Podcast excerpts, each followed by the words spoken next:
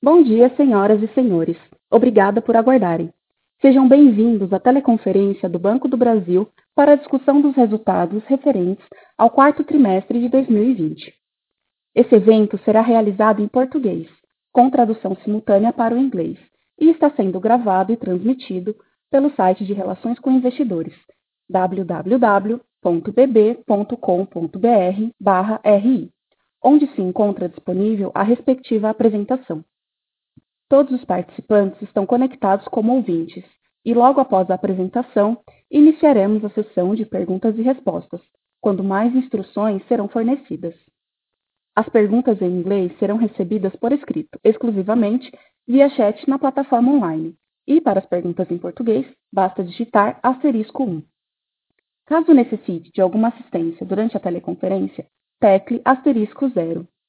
Conosco hoje estão os senhores André Brandão, presidente, Carlos André, vice-presidente de Gestão Financeira e de Relações com Investidores, e Daniel Maria, gerente-geral de Relações com Investidores do Banco do Brasil.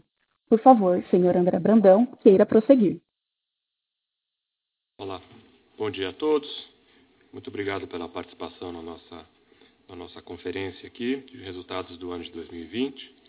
É, Aqui a dinâmica, como já falado, eu vou dar uma introdução e o Carlos André vai falar com um pouco mais de detalhes os números. Né? Eu acho que eu queria começar é, mencionando aspectos de, da reflexão sobre o ano de 2020. É, foi um ano, como eu já disse na reunião anterior, um ano muito atípico. E eu, como nós é, mencionamos né, na, na, apresentação, um ano desafiador e, e, e por vários aspectos pessoais e, e profissionais e, sem dúvida nenhuma, um ano de, transformador, né, que, que nos levou a indústria financeira e o Banco do Brasil a repensar em várias formas de como atuar é, nesse novo mundo. É, acho que adicionado aí é, ao que nós vimos de crescimento na competição, bancos digitais, fintechs e mudanças regulatórias, como agora nós estamos vendo o, o Open Bank e o PIX, evidentemente é um, é um, é um ano é, foi muito interessante e diferente como, como a gente tem que atuar. A gente discute internamente que, que o cliente cada vez mais, e o Open Bank vai trazer isso claramente, o cliente cada vez mais está empoderado a decidir o que ele quer fazer. Consequentemente, é, eu queria reafirmar o primeiro ponto que nós temos aqui, é cliente no centro. Né? Um cliente que, a, nossa visão é que a, a forma de retenção de cliente ela passa por uma satisfação do cliente e, nós temos que entender é, que esse cliente, como ele é, como ele pensa, e nos colocarmos no pé dele. Então, entender claramente o que, o que, como é que podemos atendê-lo de uma forma é, é adequada e satisfatória. É, eu já mencionei a parte de digital, mas é 2020 foi um ano que acelerou muito rapidamente essa transformação e também no aspecto de de, de cliente no centro e empoderado, é, ficou evidente que tem clientes que querem atuar é, é, de uma forma é, física, outros de forma digital. Então, a integração dos canais físico e digital virou hoje uma tendência que a gente tem que se adaptar. E também a especialização. Né? Eu acho que essa proximidade que estamos tendo com o cliente, ela, ela é, requer que a gente tenha também ser um pouco mais específico com que clientes e como que, queremos atuar. Então, eu acho que o ano passado, ah, no Banco do Brasil, essa aceleração, tanto na parte digital, de especialização e integração de canais, acho que virou uma, virou uma coisa clara na nossa estratégia. É, evidentemente, ano atípico, como mencionei, com pandemia, é, o papel do, do, sistema financeiro e o papel do Banco do Brasil na sociedade virou uma coisa muito importante. É, já falamos muito sobre isso, podemos responder mais perguntas, mas atuamos de uma forma muito forte nesse, nesse, nesse, nesse processo de, de atuação é, no papel do nosso papel da sociedade, em suportar é, é a sociedade e os nossos clientes, mas como vocês podem, já falamos, né, e podemos falar um pouco mais, foi feito de uma forma muito responsável com, com, com total alinhamento da nossa visão e, e, e, e forma de atuar na, na, área de crédito, na originação de crédito. E por último, eu acho que foi um ano que ficou claro, dado tudo o que aconteceu, que né, também na, na, na, na, questão social, a sustentabilidade é um pilar claro que foi levantado na sociedade e, e, no Banco do Brasil também. Então, essa agenda tomou conta do mundo, tomou conta do Brasil e, e se acelerou muito mais o ano passado do que nós já vimos nos anos anteriores. Então, é um ponto muito importante que a gente queria ressaltar isso também. É, no próximo slide, vocês se recordam que eu trouxe essa mandala, eu não pretendo entrar em todos os detalhes dela, eu queria chamar a atenção em algumas coisas. Né? Eu mencionei já a importância da experiência do cliente, eu vou endereçar isso. Evidentemente, a experiência do cliente tem a ver com o que eu mencionei físico-digital, então eu quero falar um pouco de como estamos preparados para essa agenda do digital e como estamos trabalhando na agenda do digital. É, queria falar muito sobre eficiência. Na reunião passada eu, eu trouxe a, indicação que iríamos lidar com essa agenda e, e, e estamos lidando com ela, então é, gostaria de perder um pouco mais de tempo com isso e o, e o Carlos André vai, vai, vai passar em, em mais detalhes é, do que estamos fazendo, com, inclusive com detalhes financeiros. É, queria falar sobre a agenda SG, como eu falei, virou uma coisa, como diríamos, mainstream hoje no mundo e, e, e eu queria falar o que, que o Banco do Brasil está fazendo para atuar nessa área. Evidentemente, é, o Banco do Brasil também é, tem, tem muitos detalhes para trabalhar na, na área de alavancas de receitas e a gente tem feito muito sobre isso.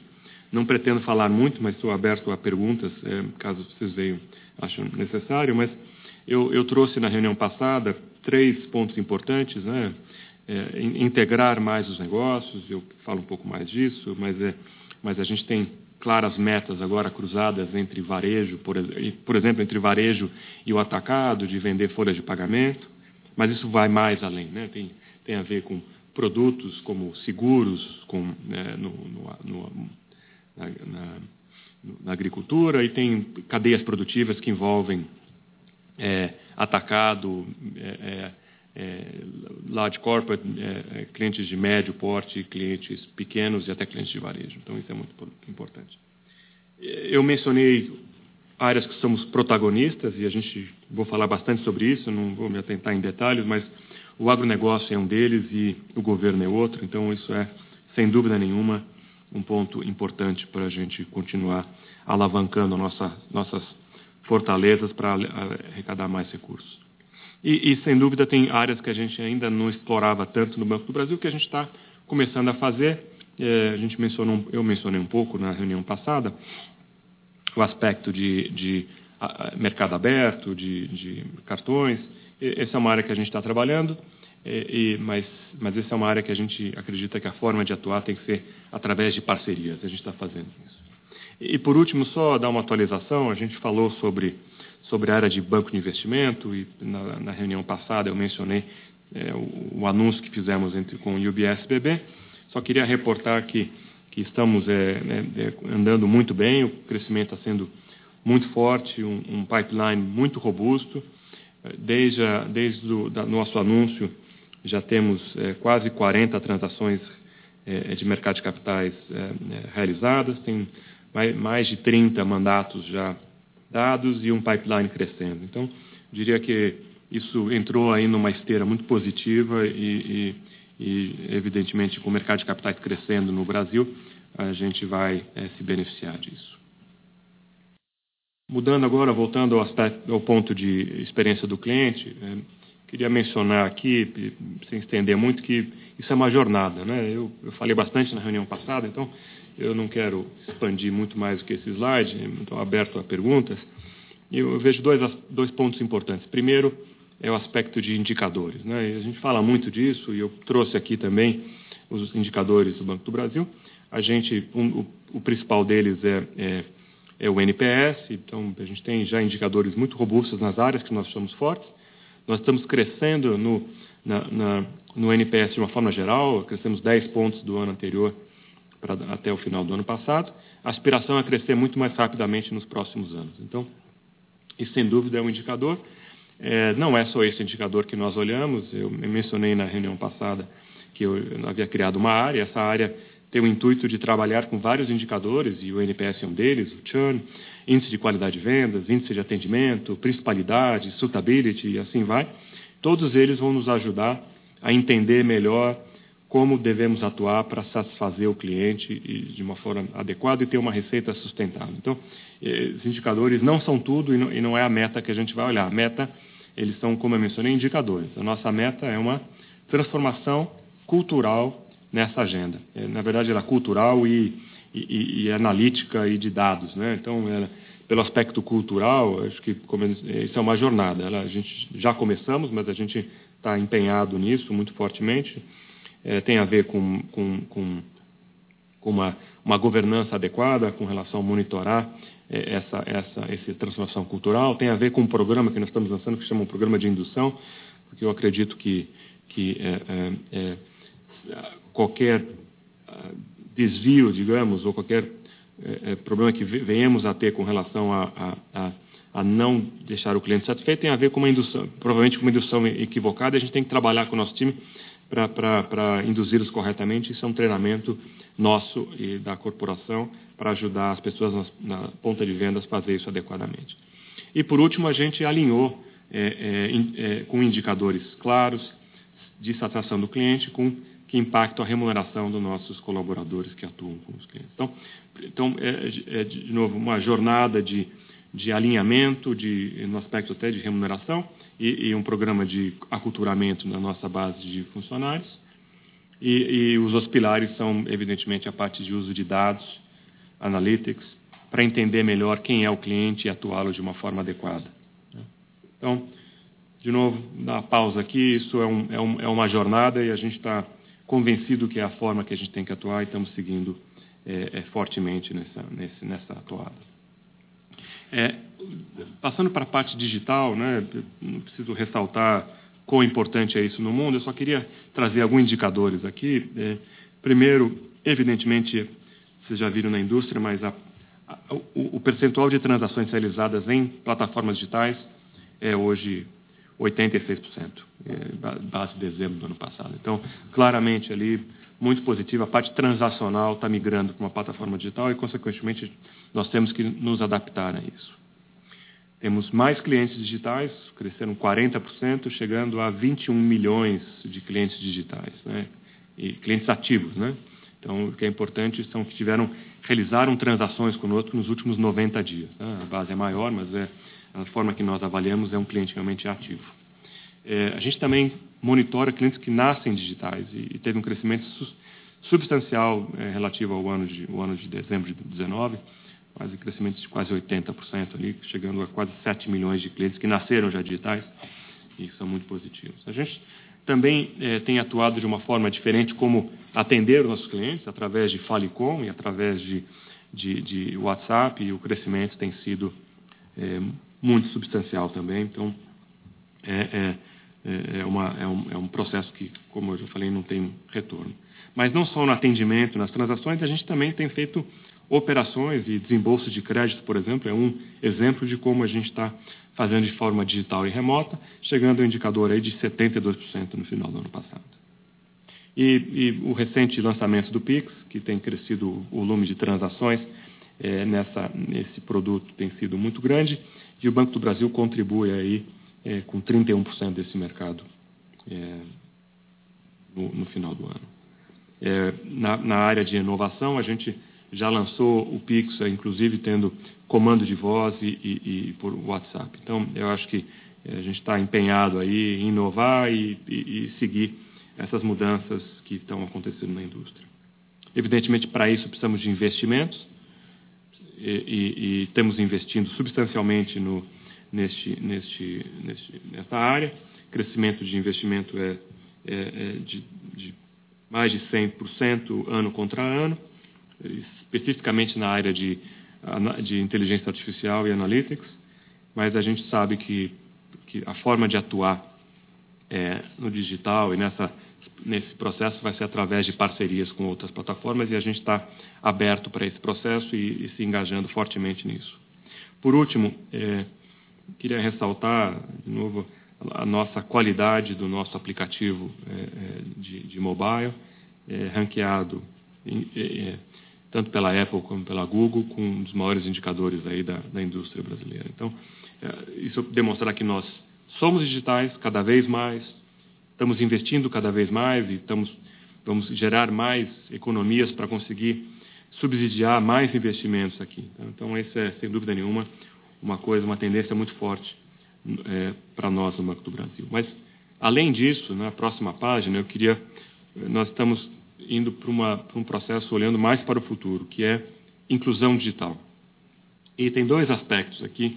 É, um deles é o, é aspecto negocial e o outro é o social. E a gente acredita que a inclusão social vai, vai ajudar na parte social, né? e, e, e para isso a gente se alinhou aí com, com o Ministério das Comunicações,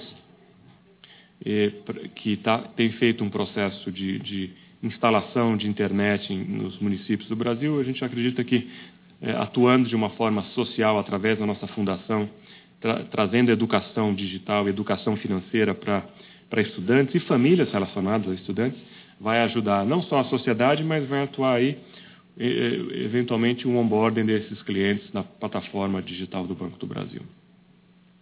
Lembrando que o Banco do Brasil, lembrando que o Banco, lembrando que o Banco do Brasil é, é, é, hoje tem uma base é, de clientes de faixa etária mais avançada e a gente precisa aumentar a base de clientes é, mais jovens. Tá? Então, isso, isso, é, isso, é, isso é muito importante e eu acho que isso é uma das formas aí de atuação, olhando para o futuro, que não só tem um aspecto social, mas, não, mas também tem o aspecto de, de, de, de eh, atuação e onboarding de clientes no futuro, né? atração de clientes no futuro. Tem a parte imediata negocial, é, que, eu, que, eu queria, que eu queria atuar, a gente vai falar um pouco mais adiante, mas, de novo, nessa linha de atuando conjuntamente com o Ministério das Comunicações, a gente tem atuado através dessas dessa, colocando é, Wi-Fi gratuito nas nossas lojas, nos nossos correspondentes bancários, especialmente nas lojas mais bebê, e com isso ajudando nossos clientes na maturidade digital e, e, e conectando eles com a, com a, nossa plataforma e, e familiarizando eles com, com, com os nossos aplicativos. Né? E para isso a gente está investindo em, em, uma, em uma blitz digital, a gente vai visitar mil cidades no, nos próximos meses, exatamente para aumentar essa maturidade digital.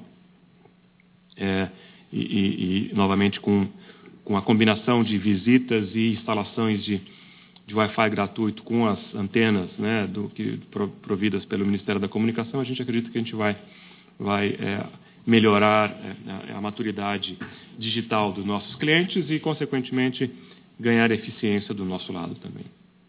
Isso vale também para o campo.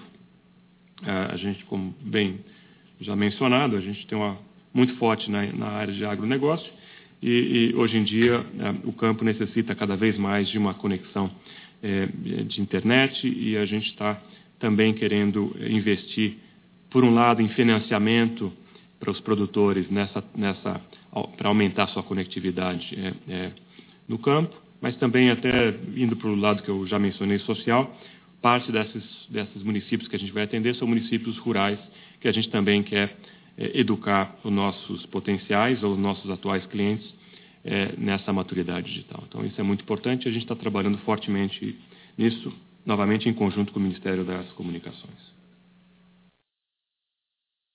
Passando adiante, eu queria falar de algumas alavancas, de uma alavanca aqui de, de, de, de crescimento, mas tem a ver com o aspecto que eu falei da de, de especialização né, da nossa base de, de clientes. Né. Primeiro, a gente identificou que, que ainda tem, tinha, tinham clientes que ainda não eram totalmente encarteirados na nossa base de, de gerentes e a gente está adicionando nesse processo de, de transformação e eficiência da base de clientes, a gente está encarteirando mais 1 milhão e 300 mil clientes e com isso todos os clientes do alto varejo vão ser atendidos diretamente por um é, gerente. A gente sabe que isso melhora não só a rentabilidade, mas melhora também a satisfação do cliente. E, é, e, e essa é a nossa forma de, de atendê-los e a gente está crescendo com isso. Além disso, na parte de investimento, a gente, a gente entende cada vez mais os clientes é, requerem um, um, atendimento especializado e até então nossos clientes investidores eram atendidos numa agência uma, que, que tinham todos os produtos, inclusive investimentos, com uma central é, pequena de, de, de centralizada de, de assessores para investimento e a gente resolveu mudar essa plataforma, a gente resolveu realmente atuar numa base superior desses clientes investidores, com adicionando 800 profissionais especializados em investimento e encarteirando esses clientes numa superintendência em escritórios regionais, que serão 46, em 32 plataformas. Ou seja, a gente vai pegar essa base de clientes, profissionais especializados, atendimento centralizado, com escritório e superintendência dividido, tirando isso do dia a dia da agência é, e realmente especializando e criando mais proximidade com os clientes e investidores. Né? Mais um outro ponto é, é o aspecto de, de, que nós já somos muito fortes né, no agronegócio, só que a atuação tradicional nossa, e a gente, hoje em dia eu posso dizer que em quase todas as nossas agências a gente já fala do agronegócio, já temos é, é, é atuações, mas adicionalmente a gente, no aspecto de especialização, a gente está adicionando 2 mil profissionais que só vão atuar em operações do agronegócio. A gente está criando 18 agências que só vão atender agronegócio, não vão ter nada além disso, não vão ter nenhuma transação ou qualquer atividade não relacionada ao agronegócio. Isso serão 915 carteiras em 643 municípios a gente vai estar crescendo o assessoramento em mais 40% dos nossos clientes do agronegócio. Então, é, é, fortalecendo o que nós já estamos fortes numa forma de especialização. E por último, é, é, como eu mencionei, os clientes cada vez mais digitais, os clientes não vão mais às agências e a forma de atuar com esses clientes é simplesmente é, criar plataformas ou escritórios leves, como nós chamamos, para atender esses clientes, que a gente está direcionando quase 1.500 profissionais especializados nesses clientes para atuar de uma forma diferenciada nesses escritórios leves e, e novamente, criando duas plataformas, é, duas superintendências separadas. Agora, entrando no aspecto de eficiência, eu falei, é muito importante esse, esse ponto, falei na, na reunião passada, eu acho que a agenda é óbvia, não, não não preciso explicar para os senhores e senhoras por que é, é, a agenda de eficiência. Isso é uma, isso é uma, é, é uma, uma é, um, é um, dado aí no mercado financeiro mundial e brasileiro. Que eu queria é, primeiro colocar a nossa aspiração. Né? Vocês devem, devem se recordar, nossas despesas administrativas são por volta de 31 bilhões de reais ano e a nossa aspiração é reduzir 3 bilhões, ou aproximadamente 10% dessas, dessas despesas recorrentes por ano. Né? E aí tem várias, é, várias é, ações que estamos lidando. Algumas delas os senhores já estão familiares, os senhores e senhoras já estão familiarizados. O, o Perform, Plano de Cargos e Salários, é uma coisa que a gente já introduziu o ano passado. Só que quanto mais a gente mexe na base de funcionários, isso se, se, se altera e, e, e, isso tende a se acelerar. Então, então, o que nós havíamos falado vai ser maior ainda trabalho remoto, FlexBB, devolução de prédios, isso, isso continua e, e novamente, pós-pandemia e, e pós-ações de eficiência, isso também será acentuado.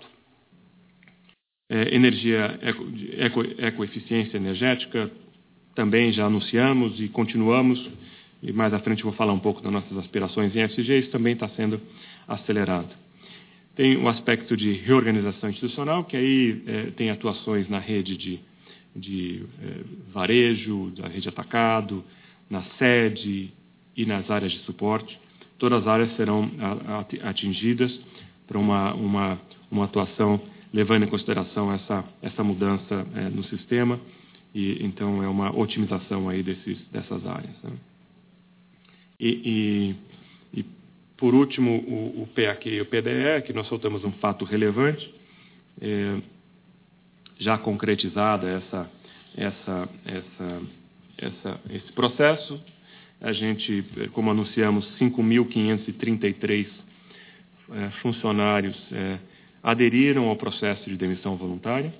Queria só ressaltar que, dentre eles, 80% são ou aposentável ou já muito próximo de aposentadoria, ou seja, uma base de quase 80% dessas pessoas estava muito próximo da aposentadoria, eles se aderiram a esse plano. Só para dar um exemplo, eu não vou entrar em mais detalhes, que o Carlos André vai falar, só essa, só essa, é, é, essa atuação aqui desse PAQ-PDE, a gente vai reduzir em quase 800 milhões de resultados, de despesas recorrentes. Tá? Então, realmente isso é muito importante e já está concluído, estamos agora fazendo o processo. Tá? Então, mais adiante, a, a, a gente, a gente é, dá mais detalhes, aí o Carlos André vai falar. E, e por último, eu só queria é, voltar ao aspecto da, da, da, da revisão da, da rede de, de, varejo. Como mencionei, a gente está fazendo uma atuação, de, por um lado, de eficiência e, por outro lado, adequando a necessidade do cliente. Né? Eu acabei de mencionar em, em escritórios leves, escritórios agros e a forma de atuação deles, encarteiramento, tudo isso está é, é, vinculado com, com essa é, remodelagem da nossa área de, de, de varejo. É, foi muito comentado na mídia, falou-se apenas da redução de pontos é, é, de rede própria, mas eu queria ressaltar que entre rede própria e correspondentes bancários, o Banco do Brasil tem hoje 18.300 pontos de atendimento e após esse, essa reformulação da nossa rede, a gente está crescendo 100 pontos de atendimento, dos quais uma parte é redução de rede própria, como eu mencionei, mas um incremento substancial de correspondentes bancários, inclusive correspondentes bancários com o nome do Banco do Brasil, que nós chamamos de Mais BB. Então, então com isso, a gente está, na verdade, aumentando a nossa potência de atendimento dos nossos clientes e, e ganhando eficiência em localidades que, que não necessitavam uma agência física. É, outro ponto para mencionar: nós não iremos sair de nenhum município. Pelo contrário, a gente manteremos exatamente, estaremos e ficaremos em 4.883 municípios. A gente simplesmente vai alterar entre pontos é, de agências, pontos de atendimento e, e adicionando cobrança. Então, então é, não, nenhum cliente nosso será desistido. Evidentemente, o Banco do Brasil não está fazendo nenhum movimento que vai perder cliente. A gente quer manter os clientes que nós já temos. E a gente só está mudando a forma de atuação.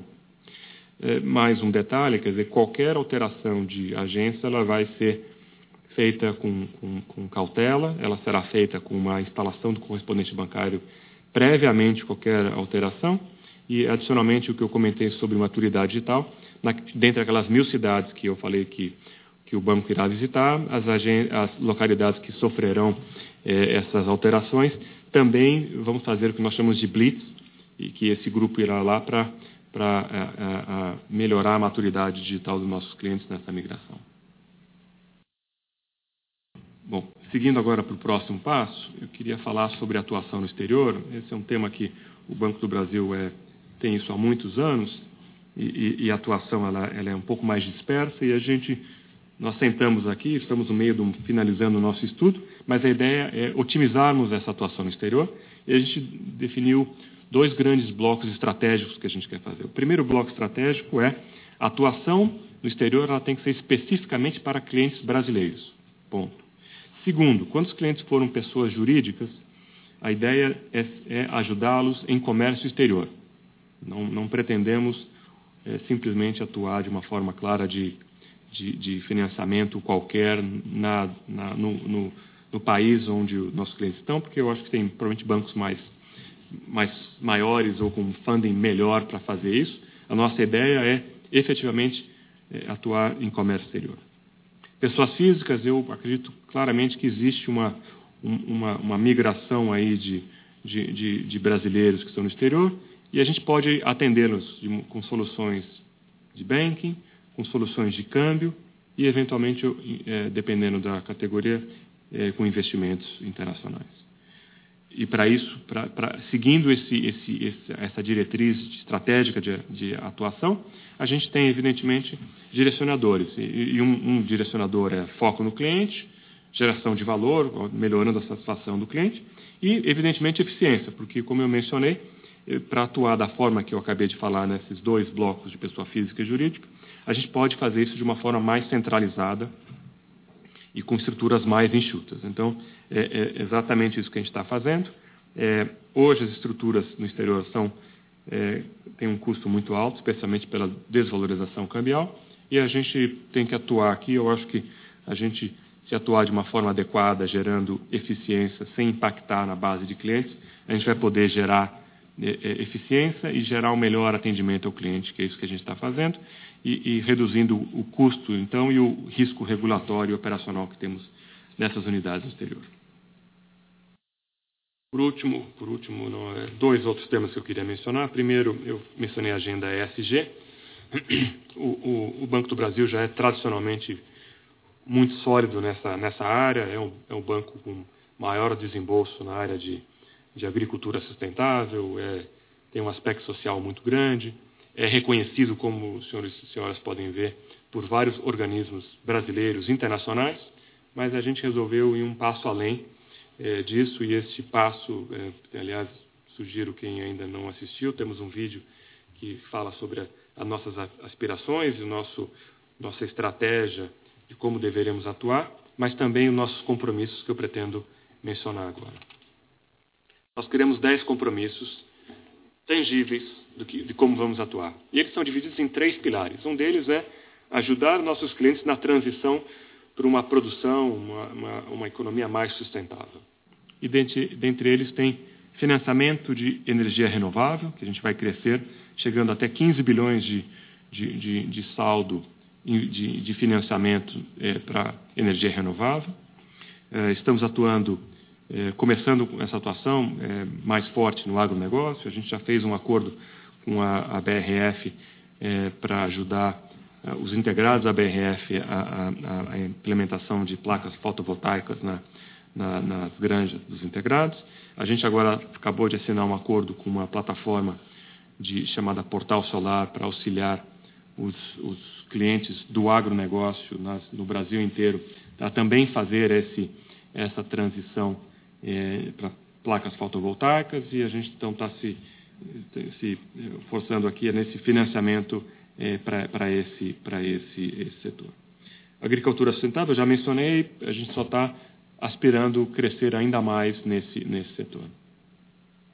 Nós já somos fortes em, em financiar empreendedores no Brasil, a gente quer atuar ainda mais forte e a gente quer é, chegar a um milhão de clientes assistidos com financiamento, clientes empreendedores do Banco do Brasil em 2025. Por último, a nossa força na, na, na, nos estados e municípios, a gente quer atuar para melhorar a eficiência dos estados e municípios, tanto na parte energética quanto na parte de saneamento, e para isso a gente também gostaria, vai ter uma carteira ah, em 2025 de 20 bilhões de reais. Uma segunda forma de ajudar nessa agenda é o que eu chamo de intermediação entre investidores e tomadores de recursos com, com intenção de, é, de, de, de, sustentável na produção deles.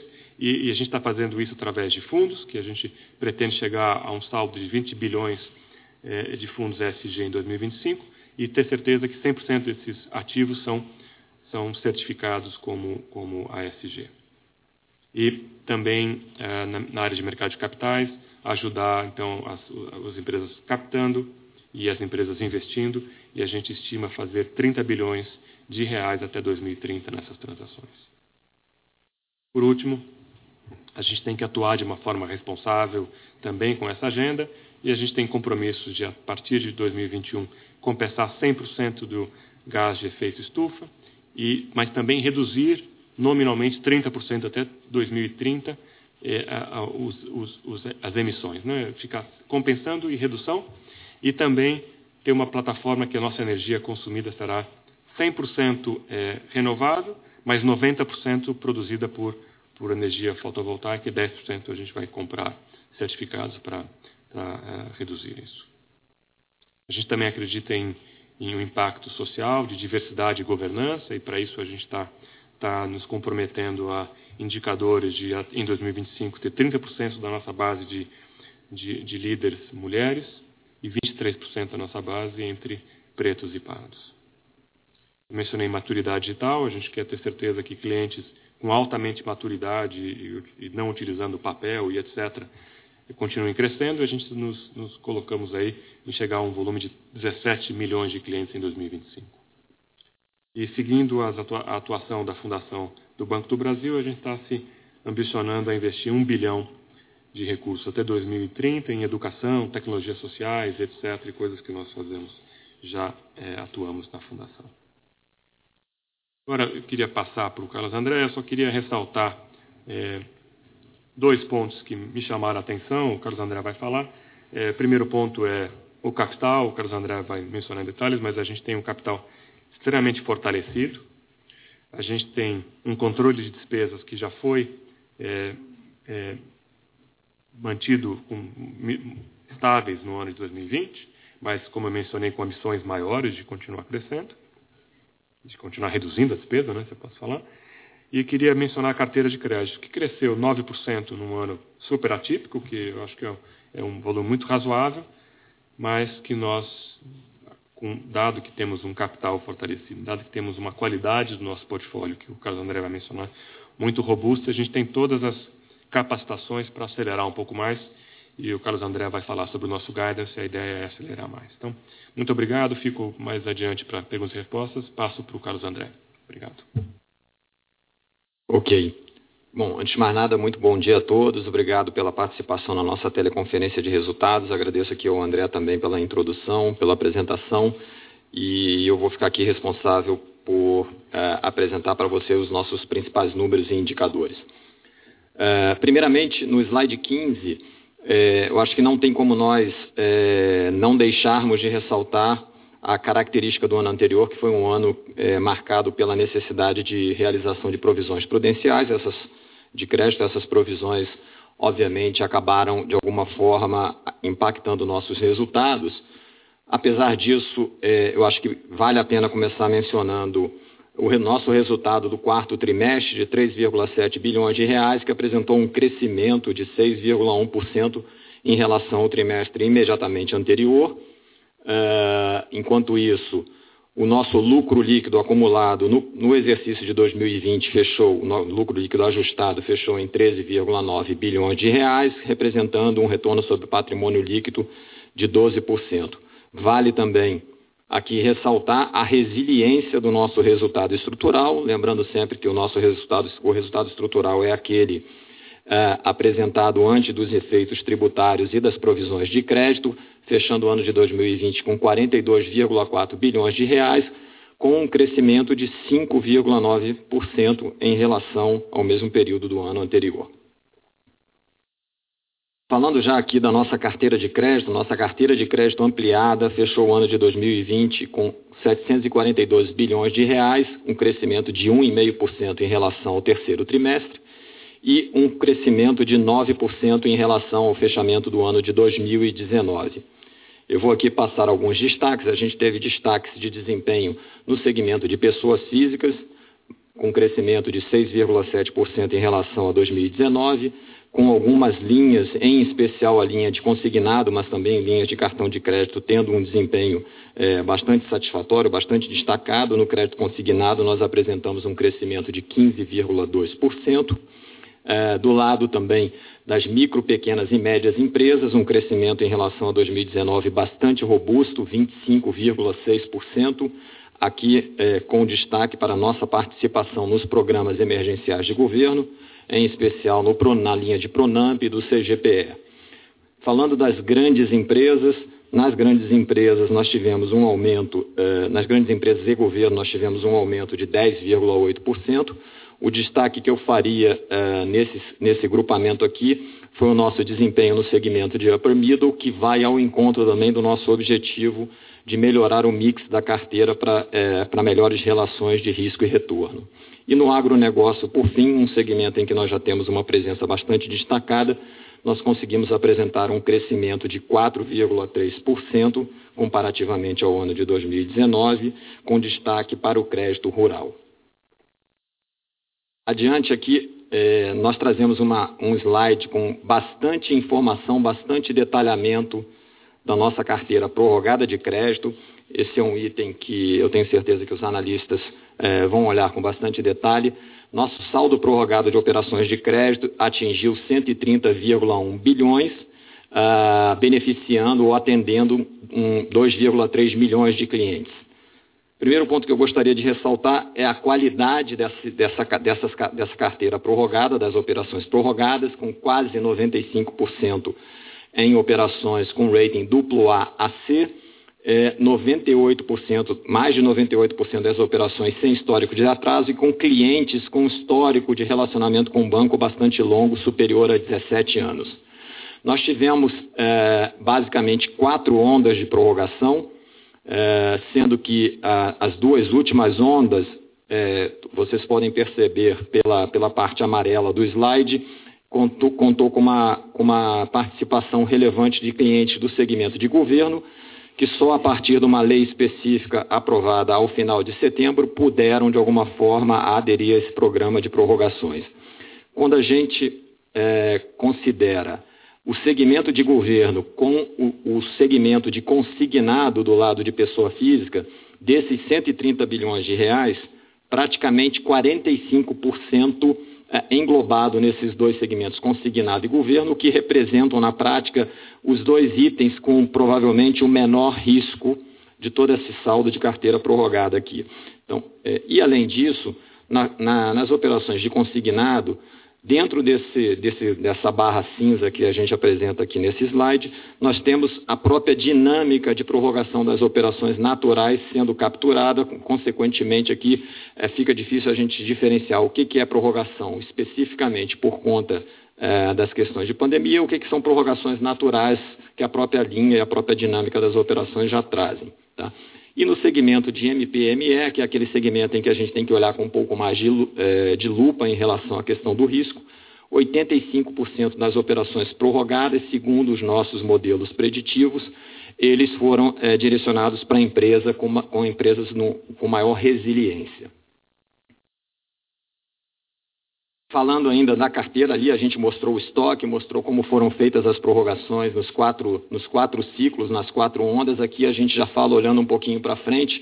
Primeiro ponto que eu gostaria de ressaltar é que mais de 50% das operações já se encontram em regime de reembolso, ou seja, já voltaram a apresentar pagamento. Segundo ponto que eu gostaria de ressaltar são os índices de inadimplência. Os índices de inadimplência nessa carteira prorrogada, tanto o índice mais curto de 15 a 90, quanto a INAD acima de 90 dias, eles ainda se encontram em patamares bastante baixos, né? 0,76 na inadimplência mais curta e 0,44 na inadimplência mais longa. É claro que a gente espera um crescimento desses indicadores ao longo desse ano de 2021, pela própria dinâmica é, de repagamento que a gente espera, com uma concentração um pouco maior no primeiro trimestre deste ano, de 2021, e o restante da carteira sendo é, voltando para o regime de pagamentos normalizado ao longo é, dos trimestres posteriores.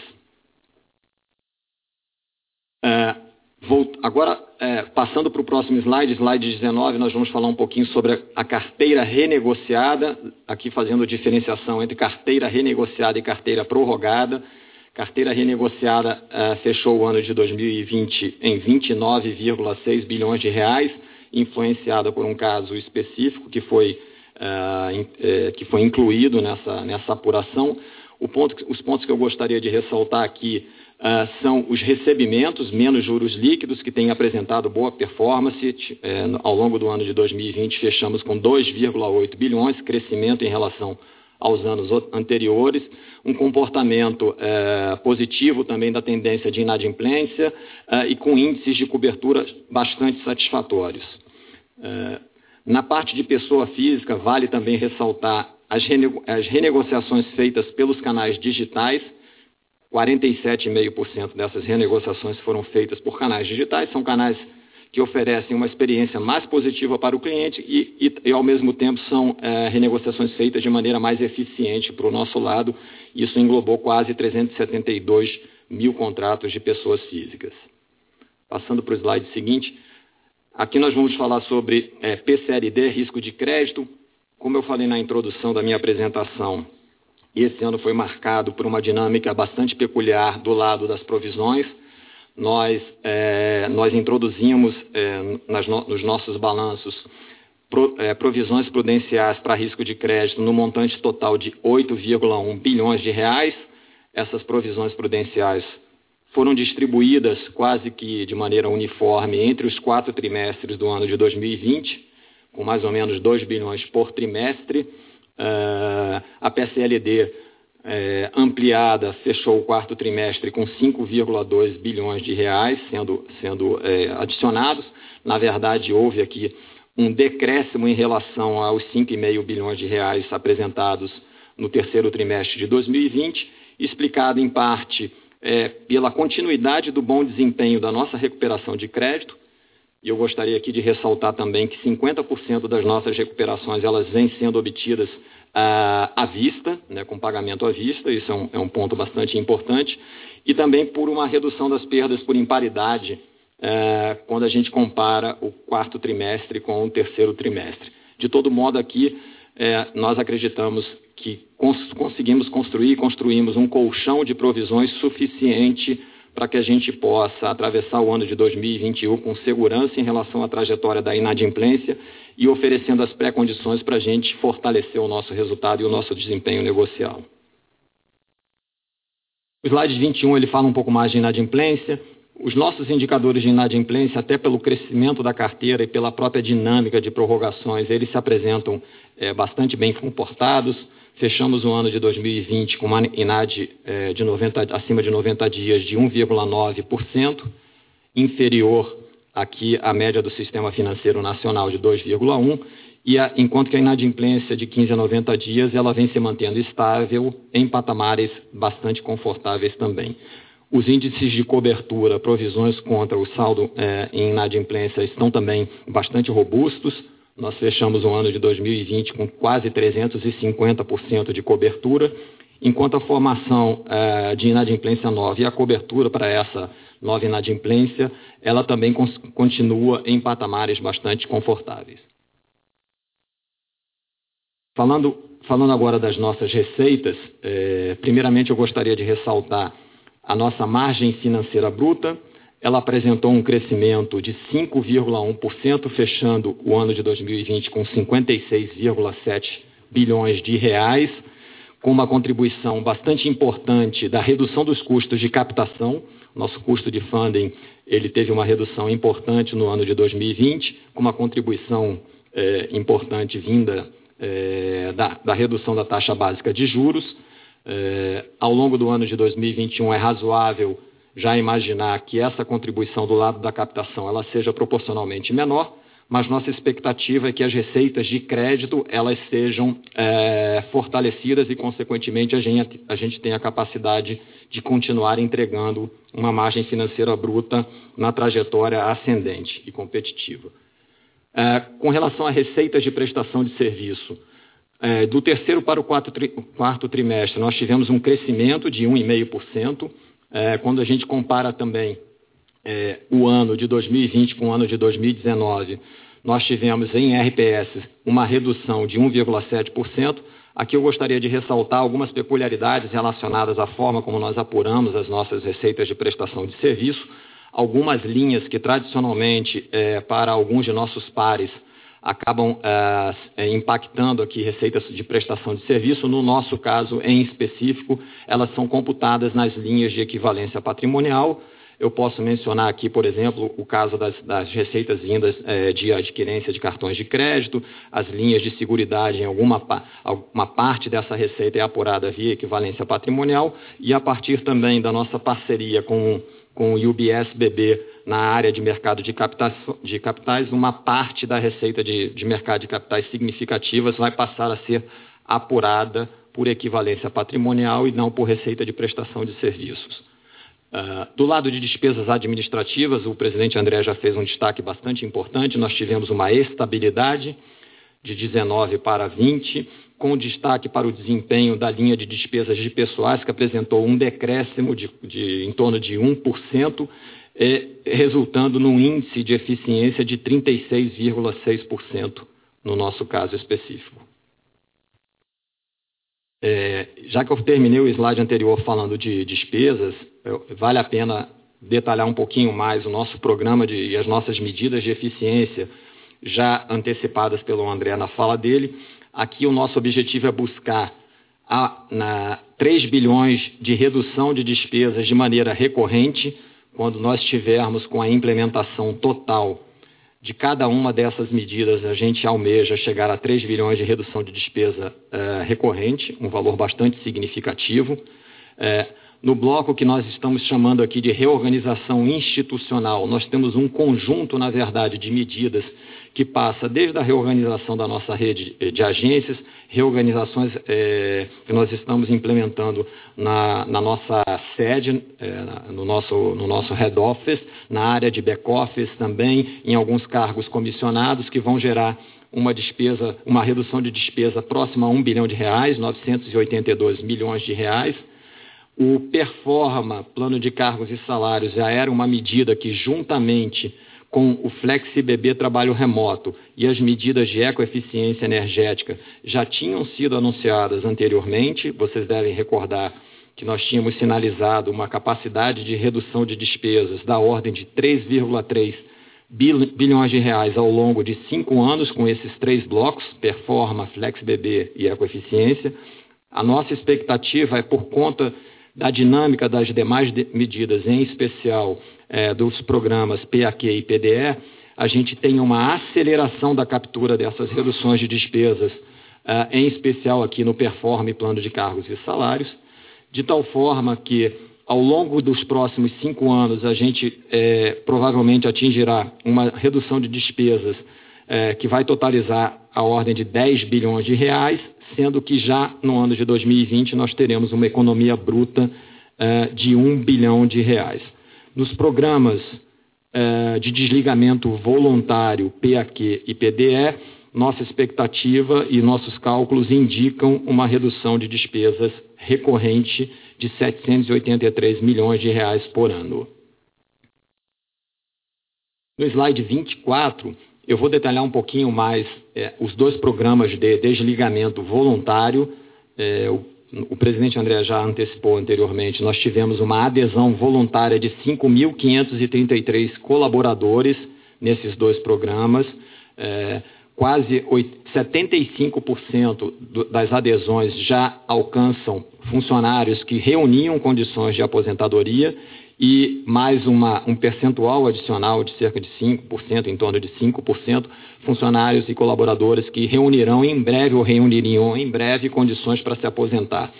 Como eu disse anteriormente, esses dois programas uh, vão nos oferecer uma redução de, de despesas recorrente de 783 milhões de reais por ano, de tal forma que ao longo dos próximos cinco anos nós teremos reduções de 2,9 bilhões de reais. A dinâmica de evolução do nosso quadro de colaboradores e de funcionários é apresentada na parte inferior desse slide. Nós saímos do final de 2019 com, com um quadro de 93.190 funcionários. Ao longo do ano de 2020, eh, nós tivemos desligamentos por aposentadorias e outros desligamentos naturais de 1.517, fechando o ano de 2020 com 91.673 colaboradores com essa redução adicional de 5.533 adesões aos programas voluntários, nós fecharemos agora, é, nós vamos fechar, quando todos esses desligamentos estiverem implementados, com 86.140 colaboradores, uma redução de, de, em torno de 7 mil colaboradores entre final de 2019 e o presente momento. É, eu acho que um outro ponto interessante ressaltar que o custo médio de funcionários novos, eventualmente, que venham a ingressar no Banco do Brasil no futuro, ele na média é 50% menor do que o custo médio atual. É, por fim, também já ressaltado aqui pelo André, é, vale a pena nós ressaltarmos o nosso índice de capital principal atingido ao final de 2020. Nós chegamos com índice de capital principal de 13,62%, eh, que contou com a colaboração de alguns índices na sua formação, eh, entre eles a incorporação, obviamente, de resultados de lucro líquido, efeitos positivos de marcação a mercado, alguns ajustes prudenciais também que tiveram efeitos positivos. Eh, do lado negativo, eu destacaria marginalmente impactos atuariais é, reduzindo um pouco, e também na ponderação dos ativos, é, dos nossos ativos ao risco, tivemos uma contribuição marginalmente positiva. É, o, o, o ponto positivo a ser ressaltado aqui é que nós contamos agora com uma base de capital sólida para suportar o nosso crescimento, em especial nas operações de crédito que imaginamos daqui para frente. Bom, falei do, do ano de 2020. É importante agora, nós estamos retomando a apresentação do nosso guidance de resultados para o mercado. Eu farei alguns destaques em relação ao que nós estamos apresentando aqui. O nosso guidance de lucro líquido ajustado para o ano de 2021, ele tá sendo apresentado aqui com uma faixa de 16 billion-19 billion reais. Contribuem pra esse guidance uma volta à normalidade da dinâmica de provisões, em que a gente espera que a dinâmica de provisões, a PCLD ampliada, ela fique no patamar entre 14 billion-17 billion reais. Temos uma expectativa de crescimento da nossa margem financeira bruta de 2.5%-6.5%. Eu já falei um pouquinho da diferença que a gente imagina de dinâmica em relação ao ano de 2020, em especial na dinâmica de custo de funding, em que a gente espera compensar com as receitas de crédito, mas também imaginamos que tenhamos alguns ganhos pra serem capturados adicionais, ainda que em menor magnitude na parte de custo de funding. Crescimento da carteira, a gente traz uma perspectiva de crescimento de 8%-12%, um crescimento, ao nosso ver, bastante robusto. Na receita de prestação de serviços, já expliquei, eu acho que o ponto a destacar aqui, eu volto a destacar, nós temos algumas peculiaridades que nos diferenciam em relação a alguns dos nossos pares. Eu acho que essas peculiaridades acabam explicando um pouco a nossa expectativa, eventualmente, de trabalhar numa faixa de -1.5% a 1.5% de crescimento. Nas despesas administrativas, nós apresentamos uma range de -1.5% a 1.5%. O topo superior inferior às expectativas inflacionárias. Nosso trabalho aqui todo, nós já plantamos a semente pra colher o fruto nos próximos anos. A partir de 2021, nossa expectativa é que a gente consiga trabalhar muito bem ao lado de despesas administrativas. Vamos trabalhar forte pra tentar entrar do lado negativo aqui dessa range, pra que a gente consiga entregar resultados sustentáveis no futuro. Com isso, eu encerro aqui a minha apresentação e ficamos à disposição pra perguntas e respostas. Senhoras e senhores, iniciaremos agora a sessão de perguntas e respostas. Lembrando que as perguntas em inglês serão recebidas exclusivamente pelo chat disponível na plataforma online. Para as perguntas em português, basta digitar asterisco um. Nossa primeira pergunta vem do senhor Jorge Friedman, do Citibank. Muito obrigado pela oportunidade. Vocês conseguem me ouvir bem? Sim. Sim, muito bem. Obrigado. Perfeito, obrigado. Eu tenho duas perguntas. A primeira, obrigado, Carlos, pela explicação detalhada aí sobre o range do guidance de receita de prestação de serviços. Só que a gente ficou aqui um pouquinho surpreso, mesmo assim com o range, porque você vem de uma queda já em 2020, né, quase flat, mas uma pequena queda em 2020. Então, se vocês conseguissem passar pra gente aqui uma ideia do que seria esse número ajustado, né, no recorrente com equivalência patrimonial, isso daqui ajudaria bastante. Essa é a primeira pergunta. A segunda pergunta, sobre capital, né. Capital, vocês estão assim surpreendendo positivamente, trimestre após trimestre, uma gestão impressionante, né, de capital, a despeito do crescimento expressivo da carteira de crédito. O RWA de risco de crédito, ele é inferior ao ano, tri-a-tri, quase estável desde o começo do ano, por conta certamente dos programas governamentais, mas uma gestão muito boa de risco de crédito. A pergunta que fica é qual que é a destinação desse capital em excesso, né, bem acima do guidance de 11%, né, no capital principal. Se vocês têm alguma ideia da destinação desse excesso de capital ou dividendos ou deployment de capital, ou mesmo eventualmente a quitação daqueles instrumentos elegíveis a capital, né, de 8.1 billion, que mesmo se você ajustasse por isso, você ficaria ainda com capital aí da ordem de 12.5%-12.6%. Se isso passa pela discussão aí do comitê executivo. Obrigado. Bom, É, obrigado, George. É, eu, vou, eu, vou, começar com algumas explicações aqui. O Daniel fica à vontade. Nós estamos aqui na sala também com, com o Carlos Bonetti, que é o nosso vice-presidente da área de, de, riscos aqui também e de crédito, é, para complementarem minha resposta.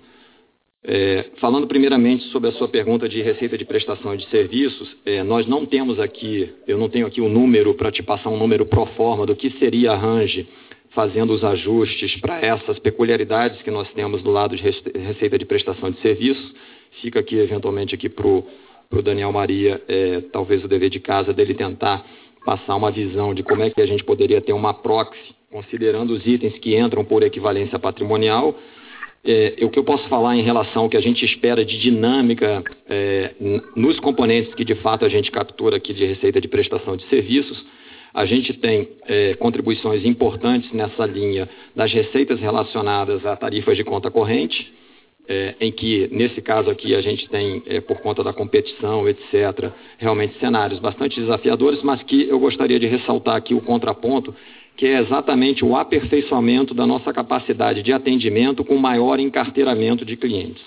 Se, por um lado, é, a competição nessa, nesse segmento é alta, a gente imagina que a gente vai ter oportunidades é, para capturar, é, um, por meio do melhor atendimento, boas oportunidades de servir melhor o cliente, de servir de maneira mais completa os nossos clientes e, eventualmente, a gente vai perceber alguma contribuição nessa linha de receita de prestação de serviços, mais especificamente em tarifas.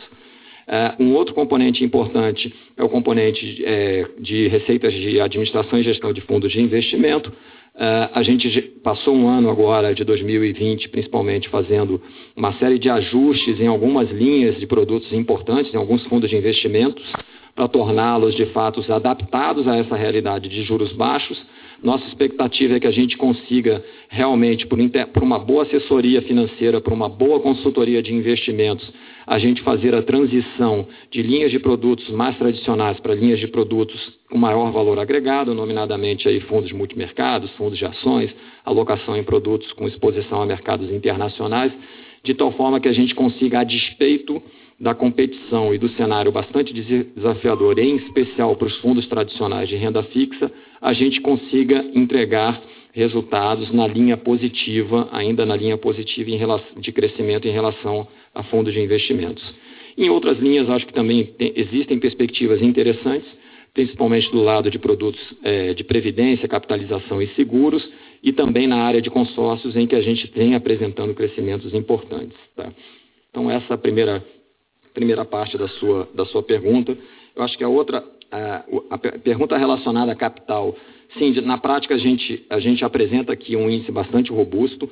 Eu acho que vale lembrar é, de algumas também peculiaridades é, que fazem com que a gente procure ter uma abordagem um pouco mais conservadora do nosso lado. O primeiro ponto que eu gostaria de ressaltar é, é o item relacionado ao risco atuarial. No risco atuarial, você, vocês talvez, vocês bem sabem aí, analistas, que a gente é, tem alguma volatilidade trazida para os nossos índices de capital por conta de necessidade de ajustes para questões atuariais, em especial relacionadas ao, ao Fundo de Previdência dos Funcionários, a Previ, e também a Caixa de, a Caixa de Assistência, que é o nosso plano de saúde, a CAFI. Consequentemente, a gente entende que é prudente a gente manter um buffer é, de segurança para a absorção dessas volatilidades. Ah, e o outro ponto mencionado por você diz respeito a um instrumento híbrido de capital e dívida, são 8,1 bilhões de reais. Nós ainda estamos aqui na, nas análises e discussões relacionadas a, a eventual, ao eventual plano de retorno desse instrumento híbrido de capital e dívida para, para o Tesouro Nacional.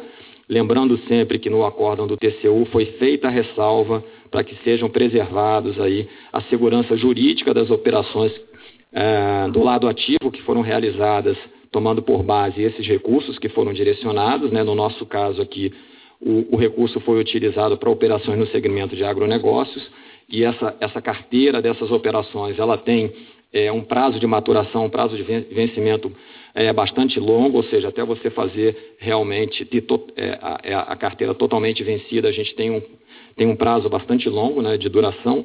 E, além disso, também no próprio acórdão do TCU foi ressaltada a necessidade de, de, de respeito às questões relacionadas a capital quando, se for, é, quando eventualmente for apresentado o, o, plano de retorno. Então, com isso, eu acho que a gente tem aí, de fato, é, índices é, que são confortáveis é, e que nos dão a, a, capacidade de trabalhar melhor do lado do, da geração de receitas via ativos. O Bonetti, o Carlos Bonetti gostaria de complementar, vou passar a palavra para ele. É, só a complementação do ponto de vista de como vamos utilizar esse capital, acho que a, a resposta mais direta é no crédito, na oferta de crédito. Nós temos um guidance de crescimento importante para 21 e, e, esse capital ele vai ser utilizado da melhor forma possível para ser rentabilizado dentro do nosso principal negócio, que é o crédito. O banco tem apetite e vai crescer bastante é, utilizando esse combustível positivo aqui do capital. Perfeito. É, só, só, um follow-up. É, muda então a visão sobre o target de capital é, ou ele continua em 11%? A gente pode então imaginar que vocês ao longo aí é, dos próximos períodos é, deveriam consumir esse capital para convergir para esses 11%. Não muda a nossa expectativa de alvo, mantém o 11% e a gente acredita que com a dinâmica maior da economia, nós vamos ter oportunidades de alocar esse capital no negócio de crédito. Perfeito, super claro. Muito obrigado. Nossa próxima pergunta vem do senhor Mário Pierre, do Bank of America. É, bom dia a todos e obrigado pela apresentação.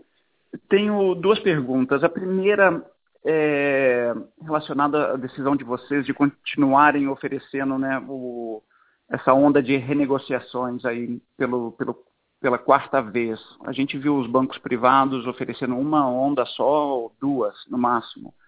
E principalmente quando a gente olha, e vocês mencionaram, que grande parte desse crédito renegociado é crédito com o governo e de consignado, né? então que são créditos de, que deveriam ter um risco menor. Então, eu queria entender aí a decisão do banco de continuar oferecendo, principalmente para renegociar crédito que, que, tem que tem uma chance pequena de, de, de ter inadimplência. E a segunda pergunta é relacionada aí ao, ao plano, o PAC e o PDE.